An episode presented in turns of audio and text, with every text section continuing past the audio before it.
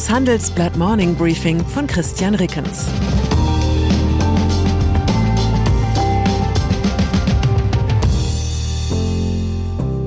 Guten Morgen allerseits. Heute ist Donnerstag, der 17. Februar. Und das sind heute unsere Themen. Autokonzerne müssen teilen. Eierbauern müssen umdenken. Ukraine-Strategen müssen abwarten.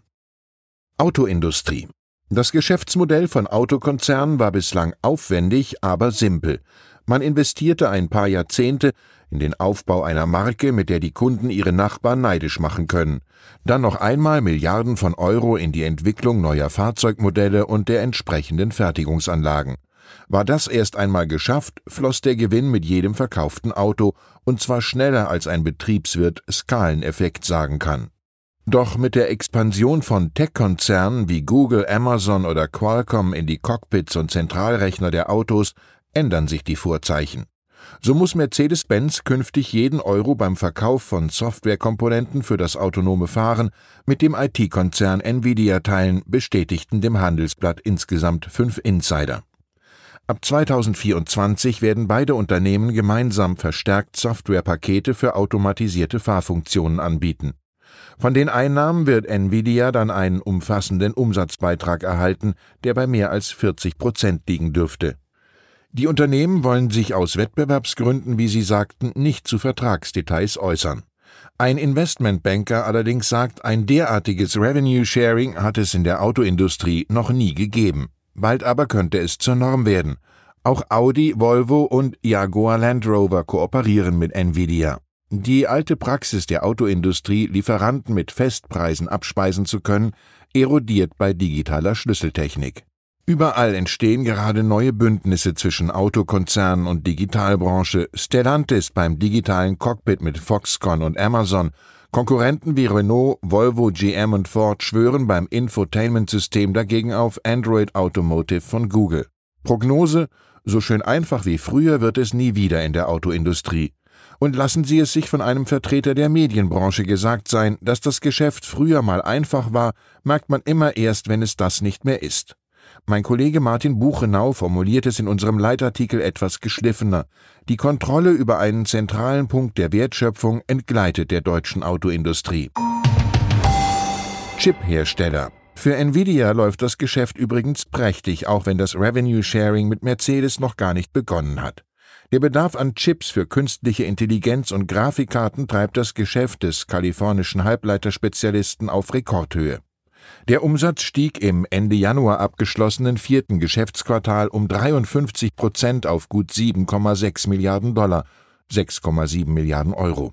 Unterm Strich war der Gewinn mit 3 Milliarden Dollar sogar etwas mehr als doppelt so hoch wie im Vorjahresquartal, wie Nvidia nach US-Börsenschluss am Mittwoch mitteilte. Für das laufende Vierteljahr stellte Nvidia einen weiteren Umsatzanstieg auf 8,1 Milliarden Dollar in Aussicht, während die Analysten eher mit rund 7,3 Milliarden Dollar gerechnet hatten. Das Quartalsergebnis wird nach der gescheiterten Übernahme des Chip-Designers ARM aber von einer Zahlung in Höhe von 1,36 Milliarden Dollar belastet. Das ist der Vorschuss, den der ARM-Eigentümer, der japanische Technologiekonzern Softbank, behalten darf. Küken töten. Komplizierter geworden ist definitiv das Geschäft der deutschen Hühnerbäuerinnen und Bauern. Seit Januar ist in Deutschland das Töten von männlichen Küken aus Tierschutzgründen gesetzlich verboten. Nun werden männliche Embryonen nach einer Geschlechtsbestimmung im Ei aussortiert oder die Bruderküken werden teuer aufgezogen. Handelsblattredakteurin Katrin Terpitz zeigt in einem großen Report, dass das Prinzip Legen und Leben lassen besser klingt, als es wirklich ist. Denn das Verbot des Kükentötens hat ein großes Achtung Wortspiel Schlupfloch.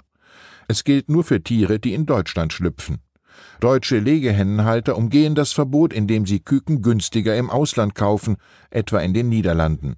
Nur in Frankreich steht das Kükentöten ebenfalls vor dem Aus, jedoch erst ab 2023. In Italien soll es bis Ende 2026 eingeführt werden. Für Aufzucht und Schlachtung von Bruderhähnen fehlten zudem gesetzliche Vorgaben. Der Deutsche Tierschutzbund sieht die Gefahr, dass männliche Küken aus Deutschland zur Tötung auf langen Transportwegen exportiert werden. In Polen etwa ist Mästen und Schlachten günstiger. Tiefgefroren landet das magere Fleisch der Bruderhähne dann häufig in Afrika, heißt es in der Branche. Nachhaltige Landwirtschaft sieht ganz sicher anders aus. Eierbauer Peter Huber vom Gut Aue in Hubbelrath hat sein Urteil gefällt. Für ihn ist Bruderkükenaufzucht nichts als Show, um das Gewissen der Verbraucher zu beruhigen. Hightech könnte die Lösung sein. Bei der Methode namens Chaggy wird das Ei ab dem 13. Bruttag durchleuchtet. Männliche Embryonen lassen sich erkennen und aussortieren. Doch solche Verfahren dürfen ab 2024 auch in Deutschland nicht mehr angewendet werden. Dann ist das Aussortieren der Embryonen ab dem siebten Bruttag gesetzlich verboten, da Embryonen ab diesem Zeitpunkt vermutlich Schmerz empfinden. So viel Rücksicht würden die Tiere, die in Deutschland massenhaft in den Transport-LKWs und Schlachthöfen leiden, vermutlich auch gern in Anspruch nehmen. Russland. Haben Sie es gemerkt? Wir sind schon halb durch mit diesem Morning Briefing und haben die Ukraine noch nicht einmal erwähnt. Das ist umso bemerkenswerter, als sich in der Region in den vergangenen Tagen objektiv gar nichts geändert hat. Der Kreml hat zwar einen Teilabzug der an der Grenze aufmarschierten russischen Truppen angekündigt, aber der lässt laut NATO auf sich warten. NATO-Generalsekretär Jens Stoltenberg sagte bei einem Treffen der Verteidigungsminister in Brüssel, Bislang haben wir jedoch keine Deeskalation feststellen können. Im Gegenteil, es scheint, dass Russland seine militärische Aufrüstung fortsetzt. Diplomatie Bundeskanzler Olaf Scholz und US-Präsident Joe Biden haben am Mittwochabend in Sachen Ukraine-Krise telefoniert. Auch sie sehen nach Angaben des deutschen Regierungssprechers kaum Fortschritte im Grenzgebiet.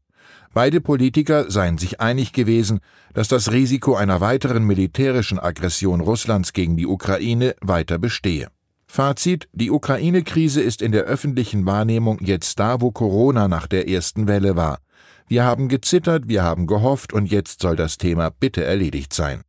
Doch die Realität folgt nur selten den Plotlines, die wir von Netflix und Disney Plus gewohnt sind. Linke. Und dann ist da noch der Altmeister der Linkspartei, Gregor Gysi, der in einer Online-Talkshow des Spiegel einen originellen Vorschlag zur Beilegung der Ukraine-Krise unterbreitete.